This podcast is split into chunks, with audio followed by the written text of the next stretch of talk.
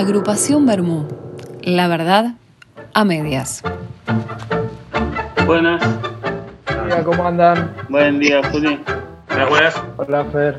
¿Qué hace Gaby? ¿Cómo andás? Bien, estamos. Buen día. Buen día, buen día. Fer. Buen día. ¿Qué haces, Chuchu? Chulete. Salame, queso, pan y amor. Qué grande, vamos todavía. Eh, che, Gaby, ¿por qué no agarras cosas que hagan más ruido? Bueno, vos, Luisito, el otro día parecía Ramón Ayala, ya este, se escuchan de fondo los pajaritos, el río. Est- Estoy, estoy en el mismo lugar. De cualquier momento cae el dueño. Sigue la toma. ¿Te largó la cana, Luis? Dani, mirá que hoy van a ser 33 grados, pero de verdad, ¿eh? Porque ahora estás en Boedo, ya no estás en Villaluro, ¿eh? Que Villaluro hoy no, no llega a esa temperatura.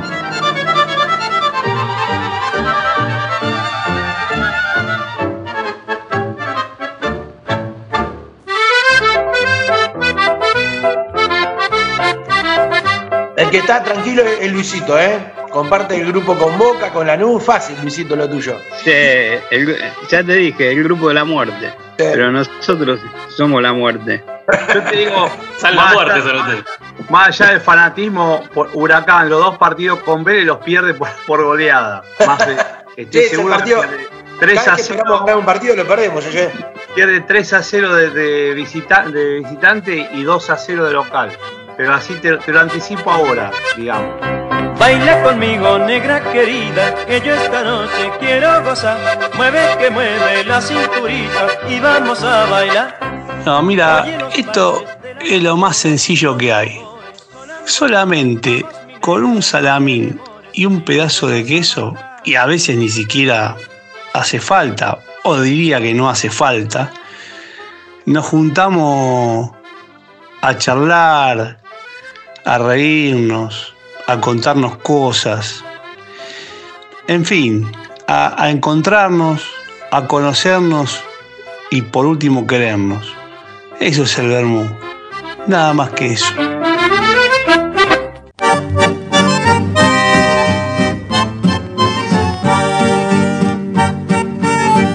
Eh, ahí se cor- San Martín estuvo en el barrio. La casa de los Escalada estaba ahí en este Manuel García y Casero. O sea, San Sí. Martín vino a caballo. Atrás, atrás de lo de Espora. Claro. Gardel también venía seguido porque venía a buscar a Rioja Barbieri, que vivía ahí. Sí. ¿Pero qué? ¿Lo pasaba a buscar para, para ir a, Sí, a sí. tocar? ¿Cómo, cómo era Sí. esa época? Venía Cuando con, lo, con el coche. cuando lo fue a. No, no, cuando lo, lo fue a contactar, él tocaba solo con, con José Ricardo, que tenía un solo guitarrista. Y después tuvo dos, por muchos años tuvo dos guitarristas que eran José Ricardo y Barbieri. Y cuando lo vino a buscar la primera vez, vino ahí a Rioja, vivía ahí la familia. Rioja. Cátulo. primera- Sí. Dani, ¿cómo se llama el que fabrica No ah, la- las guitarras ahí en Boedo, en Quintino? Ah, Gracia. La Ah, guitarra mirá. Gracia. ¿Está ahí en Boedo todavía? eh, ya no está más, ya no está más, pero Es el el inventor de la batería muda, el de Buedo. en el, ba- en el bar de, de Carlos Calvo y Quintino, que todavía está el bar, eh, ahí paraban los guitarristas de Gardel, que le traían a arreglar la guitarra a, a Gracia y, y paraban ahí. Me, me resulta muy interesante lo de los guitarristas de Gardel, ¿no? Que son eh, los que acompañan la frase Gardel y su guitarrista. Es como un. Es un pedazo de historia, los guitarristas de Gardel, del que no se Gardel sabe. Sí. El, el dicho este de Gardel con guitarra eléctrica. ¿De dónde surge? Nunca lo escuché. ¿Con guitarra eléctrica? No, Ah. sí. No. Hay un dicho que dice, soy Gardel con guitarra eléctrica. ¿No lo escucharon pero- nunca? Bueno, No, nunca lo escuché tampoco. no. No. Estamos del otro lado de la línea. Ya somos viejos. Somos, somos de, de los dichos del hombre de la bolsa, de, No, el que tenía yo. de decir, de decir no seas chauchón. Amor, amor, yo viviré sin un temor lleno de fe. Acuérdate bailando un potro te besé. Muy bueno programa, Chuchu. Muy bueno, nunca lo había escuchado. El vermú es como decía mi tío Michele, es una propuesta que no podrás rechazar.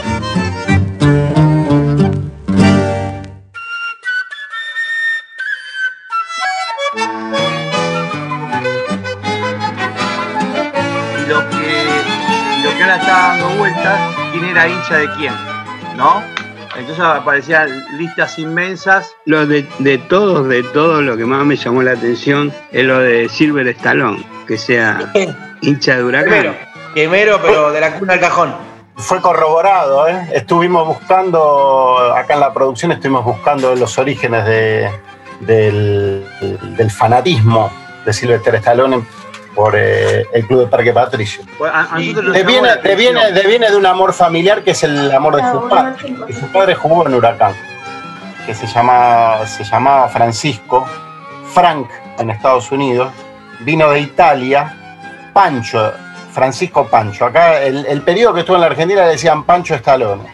En el año 44, fin Pero del pará. 43, ¿Era Stallone o Lon de apellido? Porque para mí me dijeron que le tocaban el timbre y decía Stallone, Stallone, y como que le. Sí. No, no, era, esta- era Stallone, Stallone, doble L. ¿Cómo es el, auténtico? Sí, sí, sí. Lo que pasa es que acá se prestó esa confusión. Yo tu- obtuve ese dato también, de que le tocaban el timbre, pero no, no. Eh, hubo una Ojo, confusión a- ahí con el alone, a- alone en inglés es solo. Está solo, De- claro. Está solo. Claro, ¿está solo? Le preguntaban. Sí, no sé, el episodio del timbre yo lo, recolecté de algún testimonio de la abuela de un vecino, pero no. Porque parece que cuando vino, cuando vino, él se instaló por Parque Patricios. Él era peluquero y trabajó en una peluquería acá en Pompeya. Era peluquero. Ojo que son datos que los obtuve, algunos no, pero otros los están en internet. ¿eh? Uno pone padre de Stallone a la audiencia, le decimos, ponga Frank Stallone Senior, porque uno de los hijos se llamó igual, y van a ver que, ese- él es nacido en el 19, es de la provincia de Bari. Su objetivo era llegar a los Estados Unidos.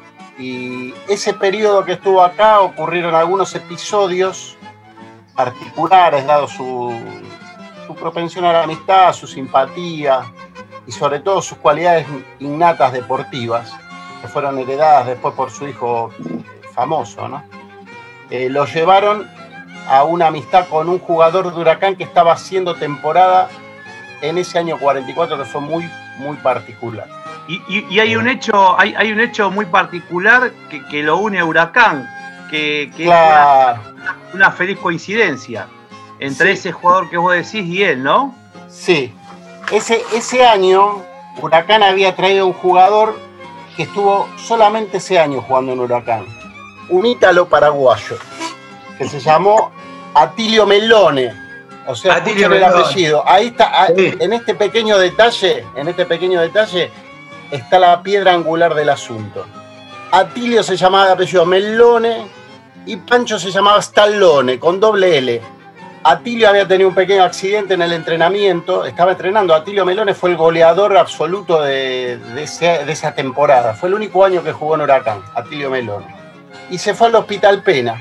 En la sala de traumatología estaba esperando, al lado había otro muchacho. Pero la cosa Ah. es que cuando la- la- lo llama la secretaria, estaba Stallone, que todavía no se conocían, el padre de Sylvester, y estaba Atilio al lado. Sale la secretaria y dice, es el Melone.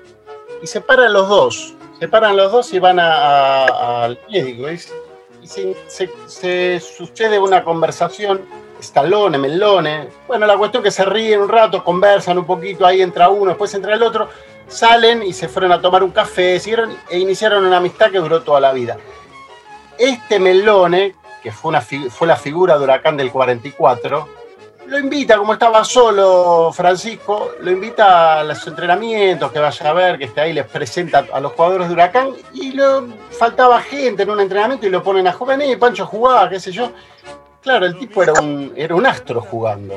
El tipo era un fenómeno. Ah, jugaba, jugaba arriba, jugaba a medio campo, iba, bajaba, cabeceaba como el mejor. Quedaron todos como muy impactados con este Tano, que había llegado de casualidad. Y claro, el- eh, pensaron meterlo en el- a jugar en la temporada concretamente, porque era un tipo de un talento fuera de lo común. Y ese, ese año el Tomás Adupo estaba en construcción. Entonces Huracán jugaba como local, o por lo menos algunos partidos los jugaba de local en Ferro. Y hubo un partido en que jugó Huracán San Lorenzo, que acá me llamó la atención cuando estaba buscando, porque Huracán hizo esa temporada, hizo 80 goles en 30 partidos, o sea, anduvo bien. Y Melone fue, fue la figura, hizo goles en todos los partidos, menos en uno. Eso me llamó la atención cuando lo encontré. ¿Qué pasó? Menos en un partido. Y la fecha que conseguí es el 16 de abril de 1944. Juega Huracán San Lorenzo en la cancha de Ferro. Se lesiona un jugador y no tenían a quién poner. Entonces le dice, Pancho, le dice el director técnico, ponete la camiseta, ¿te animas a entrar? Eh, sí, dice, ¿cómo no?". Se pone la camiseta, no conseguí el número porque la única foto que existe ese día está de frente. Esa es la foto. Lo, meten a jugar, lo meten a jugar. Nadie repara en eso. En esa época no había cámaras, zoom que te tomaban. Año 1944, todavía la pelota era de tiento. Y la rompen. Meten todos los pases de gol. Atilio Melón es el único partido de toda la temporada que no convierte un solo gol. ¿Por qué? Porque con Pancho se entiende también que arman todas las jugadas y todas las jugadas que son gol fueron iniciadas por el padre Stallone y Atilio Melone. El partido terminó 5 a 1 a favor de Huracán.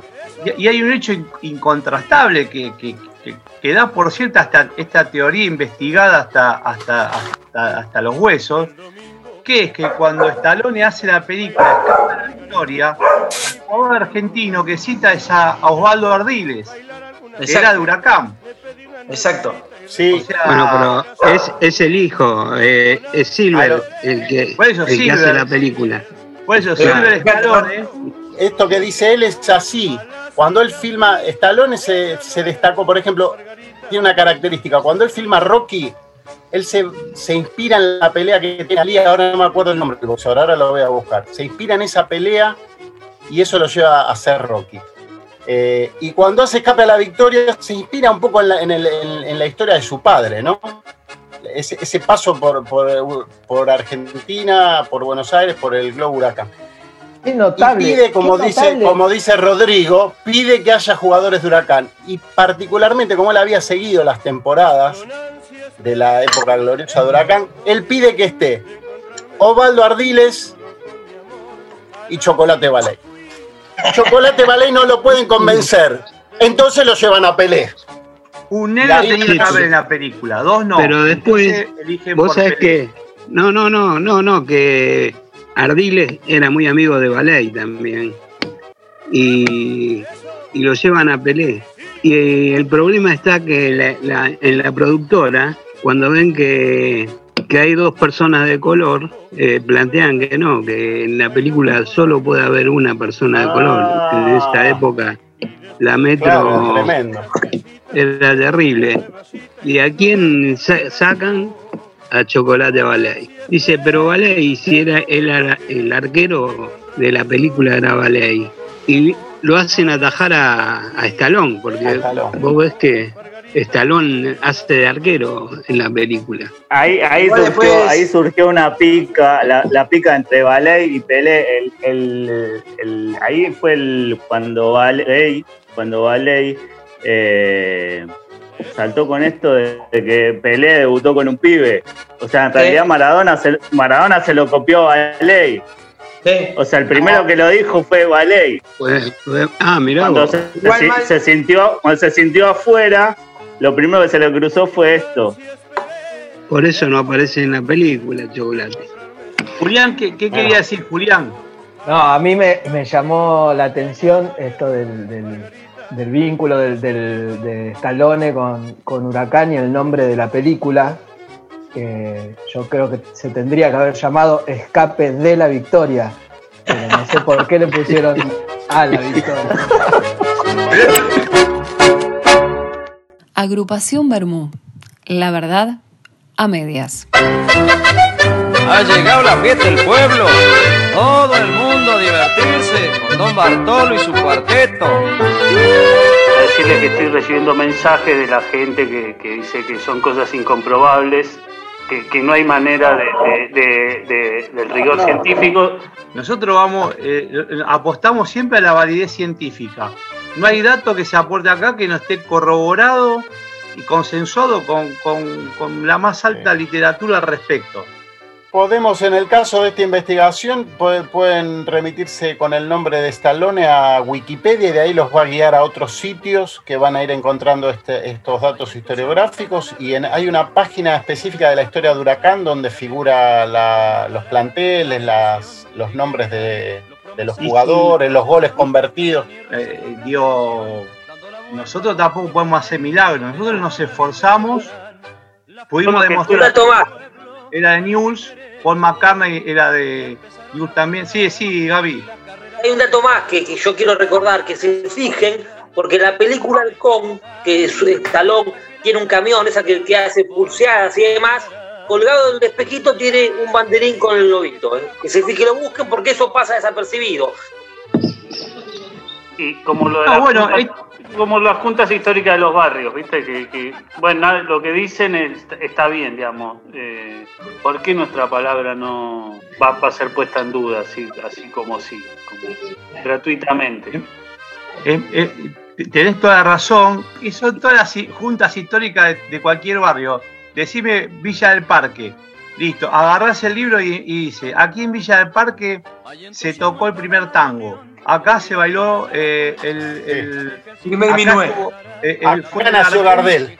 El, el primero que vino al, al- al cine de acá.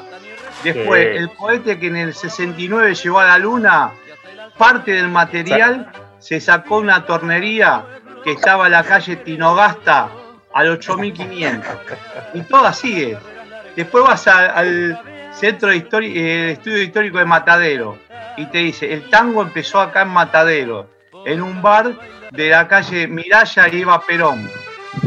Eh, El dueño se llamaba y así. Y si el oyente es oyente fiel al programa y lo escucha de punta a punta, escucha que la presentación dice Agrupación Bermú, la verdad a medias. A medias. Cuando la suerte que es grela, fallando y fallando, te largue para.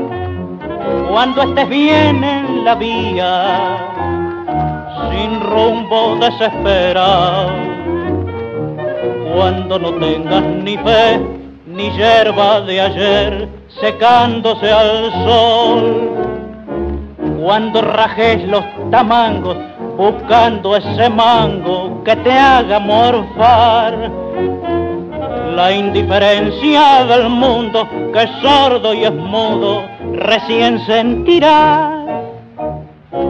Verás que todo es mentira, verás que nada es amor, que al mundo nada le importa. Gira, gira, gira, gira, aunque te quiebre la vida, aunque te muerda un dolor, no esperes nunca una ayuda, ni una mano, ni un favor. Cuando estén secas las pilas de todos los timbres que vos apretás, buscando un pecho fraterno para morir abrazado. Cuando te dejen tirado después de cinchar lo mismo que a mí. Cuando manches que a tu lado se prueban la ropa que vas a dejar. Te acordarás de este otario que un día cansado se puso a ladrar. Verás que todo es mentira, verás que nada es amor, que al mundo nada le importa. Gira, gira, aunque te quiebre la vida, aunque te muerda un dolor, no esperes nunca una ayuda, ni una mano, ni un favor.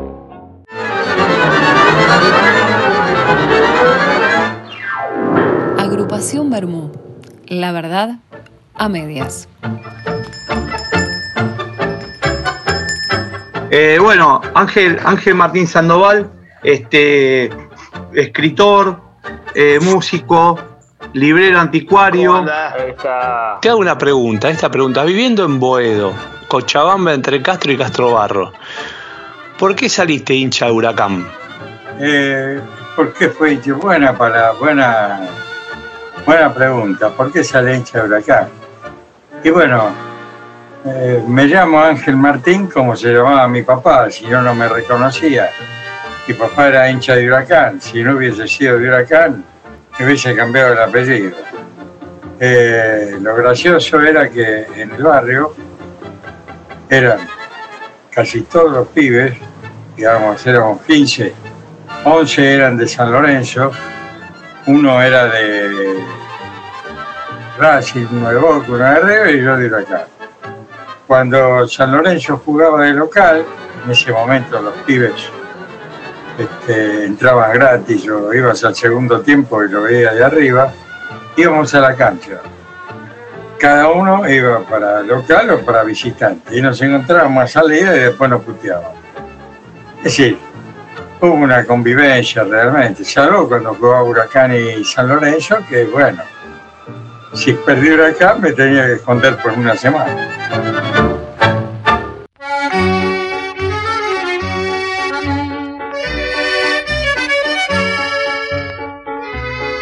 ¿Qué es un librero anticuario? ¿Cómo llegaste a ser librero anticuario cuando tu actividad principal es ser contador público? Un maestro de quinto grado despertó en nosotros este, la vocación por la literatura, nos hacía leer poemas, incluso nos hacía este, hacer algunos trabajos literarios, nos hacía ir incluso a buscar datos, como no había Google, a la biblioteca donde fue bibliotecario Jorge Luis Borges, allá en Buenos. Bueno, después de esa etapa yo seguí leyendo, viajé, conocí en Italia Cortázar, tuve una, una larga charla después de, de una conferencia que él dio, pero había una librería en la calle Corrientes, se ocupaba, ¿no? Era una librería de viejo, ahí conseguías ediciones de, de- autores argentinos con los que empecé a, con los cuales empecé a comprar, este, que ya tenían una cierta trascendencia, algunos poetas, de la época del 27 al 45, es decir, me fui ilustrando. Estudié tres años letras, pero no para aprender a escribir, sino para tener nociones de crítica literaria. Bueno, eh, cuando mi casa se llenó de libros, vos te acordarás, mamá me quería echar a mí los libros. Bueno, como yo estaba emparentado, un poquito emparentado con, con algunos libreros anticuarios, había un localcito ahí en Florida 835, eh, en el subsuelo había un, un circuito de libreros, ¿no es cierto? Bueno, y me instalé ahí con lo poco que tenía. Ahí me explicaron tapitas de libros sobre autores, sobre eh, patrimonio, patrimonio, digamos, en el sentido de cuáles eran los autores patrimoniales. Y me enseñaron a ser librero, sobre todo un francés, un gran, un gran librero, Piquemán. Bueno, estuve ahí 10, 12 años, traté de hacer honor a lo que me habían enseñado y después ya a mi edad lo vendí. En nuestra librería se hizo el primer catálogo de discos eh, vinílicos. El primer catálogo de vinílicos. Que se trataba de voces de autores, escritores, etcétera, diciendo, eh, recitando sus obras, o, bueno, y además música, música de, de los grandes este, compositores. Bueno, eso también fue bien. Bueno, en eso fuimos pioneros. ¿Todos los clubes de barrio tenían grupo de teatro? En, en el tuyo, ¿qué, qué club había? ¿Y vos en qué grupo de teatro estabas? Yo empecé a trabajar por aquel maestro de quinto año que después me lo reencontré cuando tenía 17 o 18, que era un capo en la parte cultural del Club San Lorenzo. Mirá vos qué cosa, ¿no? Bueno, y ahí eh, trabajé con el grupo juvenil, estuvimos tres o cuatro años, dábamos obras argentinas, este, y la zona de afectación era eh, Soldati, eh, Lugano, bueno, eh, sí, a ver, hacíamos una especie de, giro por todos esos lugares, en iglesias, clubes. Bueno, la segunda experiencia que tuve de teatro independiente, que fue importante para mí, fue en el club eh, sobre la Gimnasia de Grima de Almafuerte. Bueno, nos facilitaron el lugar para hacer dos obras. Una de ellas fue La Zorra y la de Figueiredo. Y otra, un, eh, conventillo de la Paloma, que lo hicimos entre jóvenes y viejos. Para hacer este, La Zorra y las Uvas, ¿no es cierto? Hicimos, habremos hecho cinco o seis funciones, a lleno, a pleno. Bueno, y después eso se acababa, ¿viste? Todos trabajábamos, todos, eh, teníamos otra actividad. Yo estudié con Asquini Güero, hice un año de dirección de escena y un año de actor. Más que nada y sobre todo para aprender, para saber cómo se manejaba ese espacio, ese espacio que es el teatro, ese espacio de las tres paredes, ¿no es cierto? Cómo, cómo se producía el fenómeno desde que comenzaba hasta que terminaba de ponerse en escena.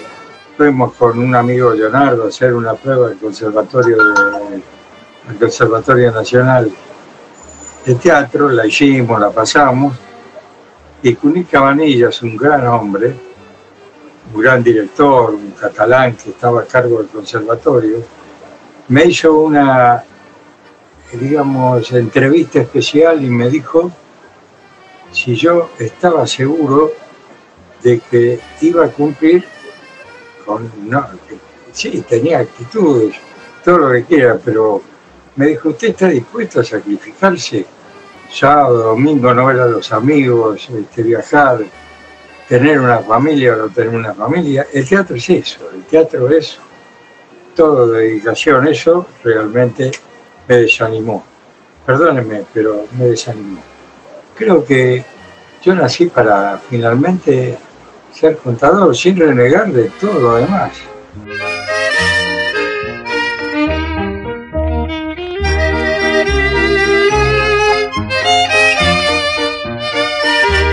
Y siempre está bueno en cualquier reunión, en cualquier mesa, que alguien ponga letra a las cosas que sentimos y que nos pasan. Adelante, querido Gaby.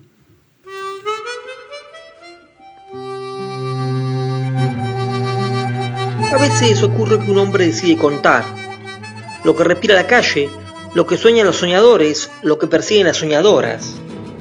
A veces sale una historia. Esta es una de ellas. La violencia en el fútbol.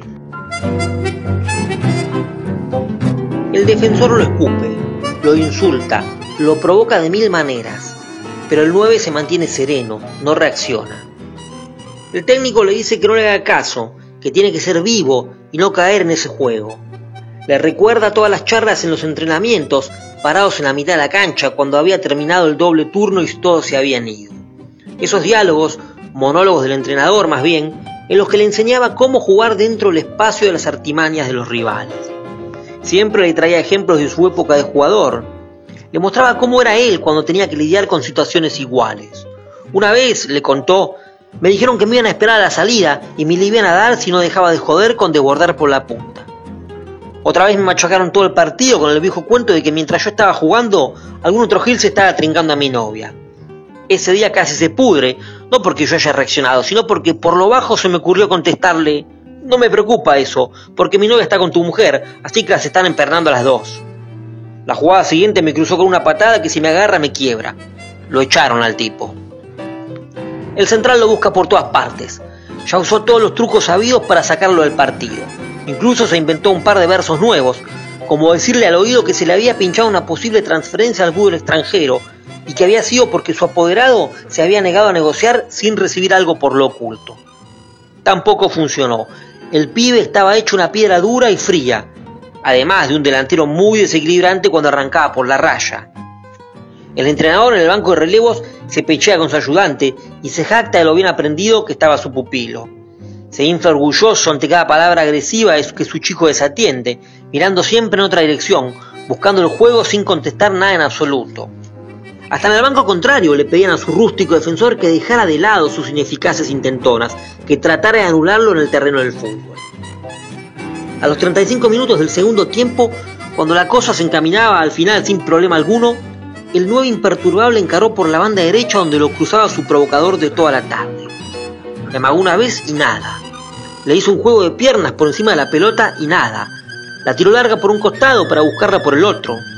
El buscarroña adivinó la jugada y cubrió el cuero con el cuerpo. Luego, y ante el asedio del frustrado delantero, pisó la pelota reiteradas veces para después hacerla pasar por entre las piernas del habilidad. Este último quedó mirando la estática publicitaria y la ovación de la popular al ras del suelo. Cuando el número 2 volvía a su posición, luego de pasar la pelota con elegancia, se agachó, agarró una mata de pasto y le convidó a su contrincante de todo el partido. El técnico, a pesar de todas las enseñanzas truncas a la vista de los hechos, igual le tocó la espalda cuando se iba para el vestuario. No sé si fue consuelo, silencioso reproche, ironía de reto. Al rústico lo seguían atendiendo en el vértice del área, tratando de pegarle el corte en la cara que le dejó la trompada del inmutable puntero. El partido terminó 0 a 0. Fue bastante horrible. Yo me entretuve porque tuve la idea de centrar mi atención en el duelo de titanes, en vez de atender el desarrollo más visible del cotejo. En parte porque estaba agarrado el alambrado que daba a la zona del conflicto entre partes. En estas canchas del ascenso conseguir una tribuna es una quimera. No sé por qué vine a ver a Victoriano Arenas hoy. No me importa nada ese club. Debe ser porque andaba cerca de la cancha cuando vi que llegaban algunos hinchas de Urquiza y me metí a ver el choque nomás la violencia en el fútbol.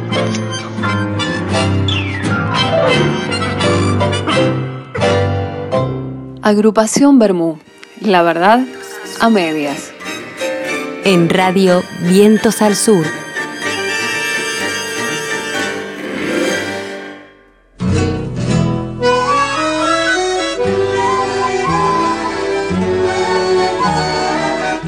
Cuando fue el auge de- del, folclore, esa reentré que a, a mediados de la década del 60 más o menos, vos me habías contado que habías formado un grupo. ¿Qué, repertorio tenían y quiénes, cómo se llamaba el grupo y dónde tocaron y, qué instrumentos tenía esa agrupación? Eh, nos hacíamos de una guitarra, aprendíamos los tonos fundamentales. Yo, aparte, soy maestro de música.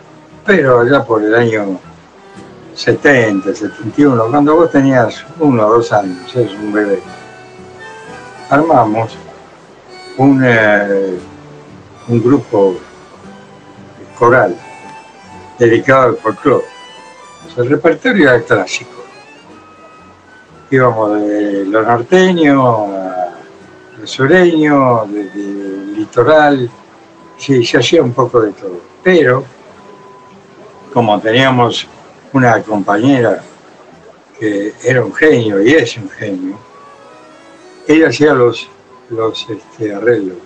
Teníamos dos solistas y cuatro que hacían el acorde. Era una cosa innovadora. Sucedió que Susana, la que dirigía, mi hermana, que este, nos secundaba, y el esposo de Susana, que era, eh, trabajaban en el Teatro Colón. Eh, ellas dos eran de coro, y este muchacho, que tendría unos 30 años, este, era violonchelista del Colón. En alguna oportunidad este, se hacía lugar para, venir con nosotros, y no teníamos un reemplazante. Y teníamos dos muy lindas voces, un buen bombista, vos lo conociste, ¿eh? el vecino del séptimo piso, Morales. Y bueno, eso llegó hasta que todos tuvimos que laburar, todo lo que no estudiábamos música. El debut de nosotros fue ser telonero de Guaraní en una peña que se hacía en Vélez. Bueno, después participamos en un concurso de televisión, cantamos algunas veces, grabamos un simple, tenemos la- no sé dónde están la- las muestras, de- desgraciadamente, lo geloso de ese momento, dónde lo tenemos. Si lo recuperaría, se lo paso. Pero bueno, esa fue la, la historia, que también fue muy linda este, y muy personal, porque todavía somos, después de no sé cuántos años, 30, 40 años, somos compañeros, amigos. Uno vive en España, el otro vive en la Loma del Quinoto y nos comunicamos por, por, WhatsApp. por- También tenés escrito dos, dos libros de, de, poesía, ¿sí? Dos, dos- dos libros de poesía, con, con uno del setenta y pico y el otro más acá, o sea, como decir, veintipico años después. Y también un libro donde recopilás la, la historia del tango. Unos reportajes de los hermanos Bate que salía allá por la revista Antena hace más de 70 años. El poema se llamó Siete rostros para la muerte pequeña. Lo empecé a escribir en Italia y lo terminé en Buenos Aires. Eh, bueno, ese libro eh, no lo tuve que, digamos, ese libro me lo publicaron. Una edición corta de 200, 200 ejemplares. Eh, la editorial Colombo, una editorial prestigiosa, realmente fue un honor. El segundo libro, un poquito más maduro, se llamó Sobre gatos y lunas. Y hay varias claves poéticas. Consideren esto también, chicos. No soy un poeta, soy un tipo que escribe poesía. Porque poeta fue Borges, cuentista fue Cortázar, eh, autor de teatro fue Shakespeare. O sea, la gente que se dedicó y vivió de la literatura. Lo mío puede ser muy bueno, pero bueno, yo tenía un profesor de letras que decía que yo era infiel, infiel a todo, y que iba a ser infiel a la literatura también, que a la literatura yo le iba a ser infiel, que no, no, no, no, tenía como, digamos, este, no solo había que escribir, sino que relacionarse, que estar, que moverse, que dar, que recibir de los demás, que realmente tampoco me interesaba tanto eso.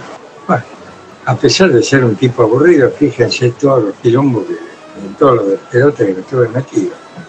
También estuviste viviendo un año, digamos, como, como ahora se, diría así, digamos, eh, a, a la, a, la, a la Sanfasón, ahí dando vueltas por, por, por, por, por la Italia de la década de 60. ¿Cómo era esa Italia? Yo quería saber si en un año podía salir a flote llevando, llevándome el pasaje de ida, una plata para, acomodarme en los primeros tiempos y después ver. Fue una, fue una experiencia buena, muy buena, porque sí aprendí a sobrellevar cosas y muy mala en el sentido de que los problemas que me llevé de Buenos Aires llegaron a Europa y volvieron a Buenos Aires y todos esos problemas los tuve que resolver aquí, en mi país, en mi, ciudad. Les voy a contar nada más que una anécdota. Yo fui con un amigo desgraciadamente fallecido hace poco. Un día, nosotros vivíamos en una pensión, nos llama, eh, perdón, habíamos ido a ver al cónsul porque nos quedábamos sin guita, sin laburo, bueno.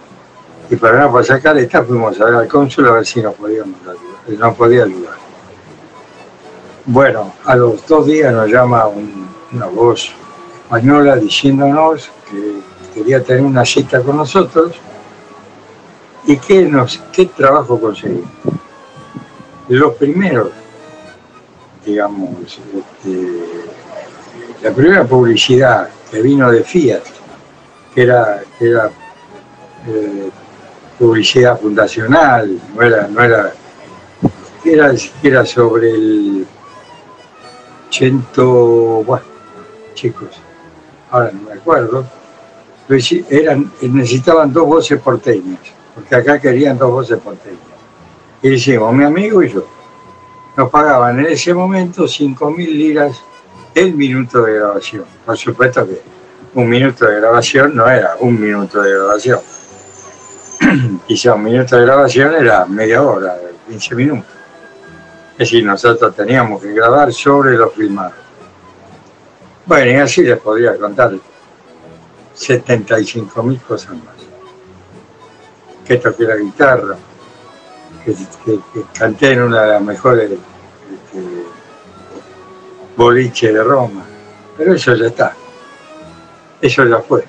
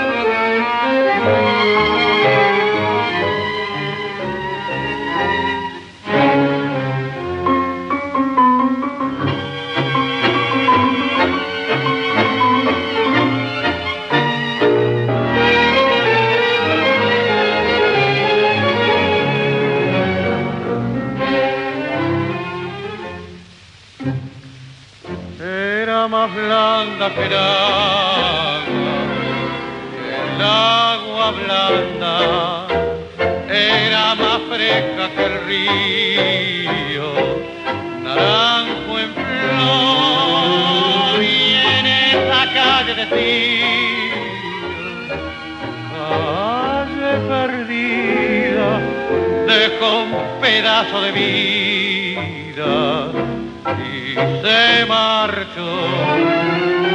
Primero hay que saber sufrir, después amar, después partir y al fin andar sin pensamiento.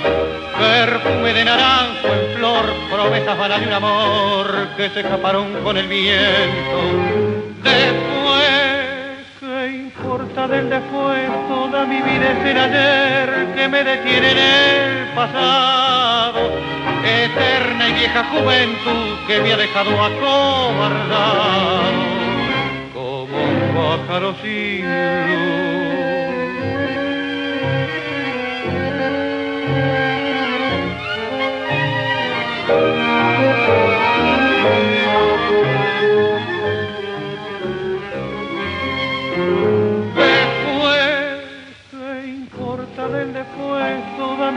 el ayer que me detiene en el pasado. Eterna y vieja juventud que me ha dejado acobardado. Como un pájaro sin luz. Agrupación Bermú. La verdad, a medias.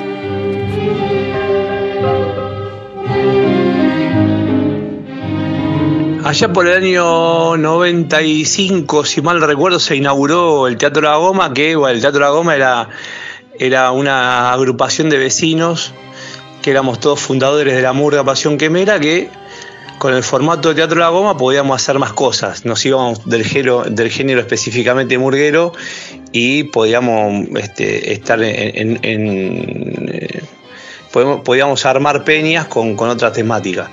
Y una de las cosas con las cuales arrancó el Teatro La Goma es con una obra de teatro. En la gomería del Ruso Cali, ahí en Grito de Asensio y Pepirí. Que limpiamos la, la- la- gomería, le corrimos algunas cosas y bajo la estética de la gomería armamos, se armó una obra de teatro. De la cual vos fuiste protagonista. Contar un poco esa experiencia con Gustavo Machado y Alejandro Cantarela.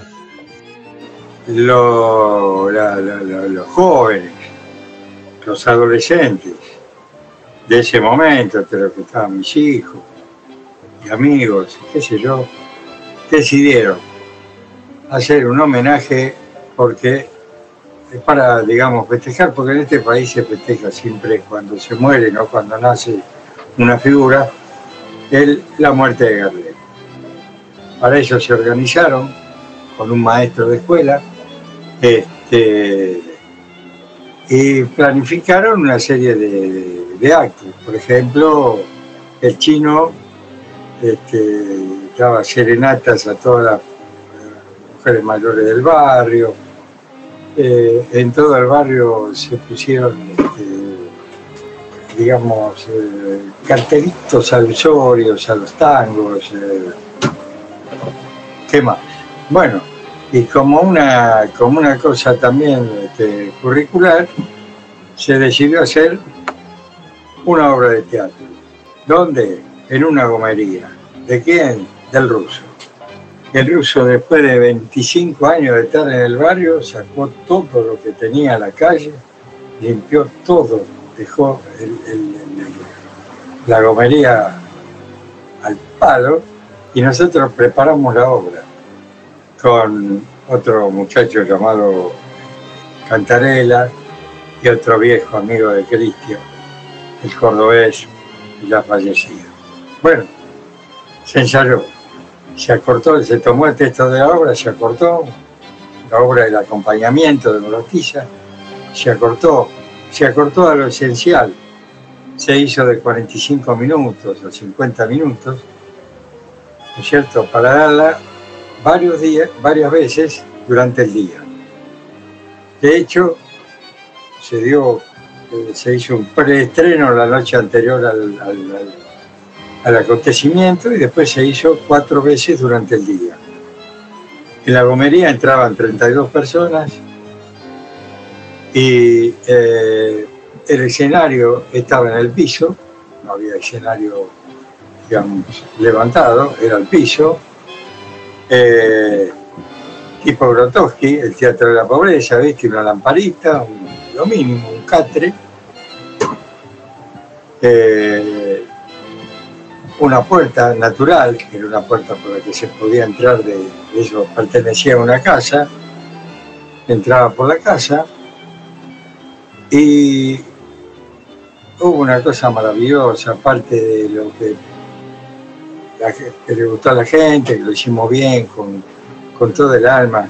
Ahí descubrí una cosa que para mí era maravillosa, la divisoria entre el público y el actor, el actor y el público se mantuvo, a pesar de que la primer hilera de sillas, todas sillas tomadas, to- todas sillas prestadas, la primera hilera de sillas estaba a un metro y medio escaso de donde nosotros actuábamos. Nosotros no percibíamos al público, realmente no lo percibimos. Trabajamos como trabajamos, trabajamos, lo hicimos. Eh, fue, era una obra muy emotiva.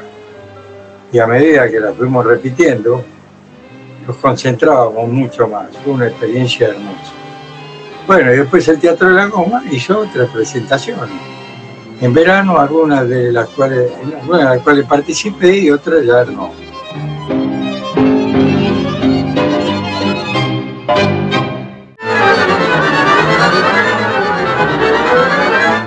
Agrupación Bermú.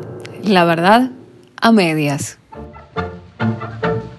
Nos saludamos. Bueno, hasta la próxima. Viernes 17 horas. Separate el amargo obrero y disfruta. Muy bien. Muy divertido todo. Hasta luego. Adiós. Chao, chao, Fer. Chao, chao.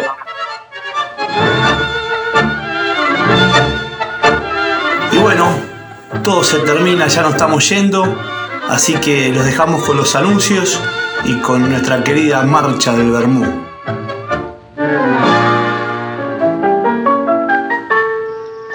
Participaron hoy en la silla invitada Ángel Martín Sandoval, actor, escritor y músico.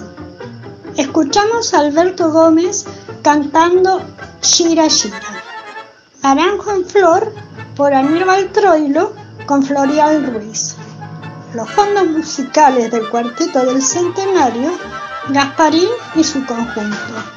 Hugo Díaz, Rafael Rossi con Senda de los Abrojos y Orillas del Plata. Don Martolo y su cuarteto. Alfredo Gobi y nuestra cortina de siempre, el huracán de Alfredo de Ángeles. En la producción general de Radio Vientos al Sur, Luz Martínez, productor artístico Adrián Kaplan Krep y por supuesto UTE, Unión de Trabajadores de la Educación.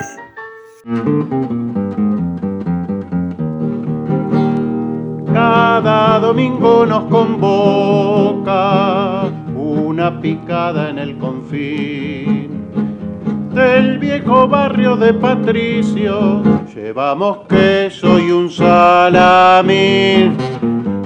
Dos horas antes del almuerzo, con la razón de un porque sí, nos encontramos para eso, para estar juntos y así decir las inclemencias del invierno y los azotes del calor, las amarguras del bolsillo y las penurias del amor.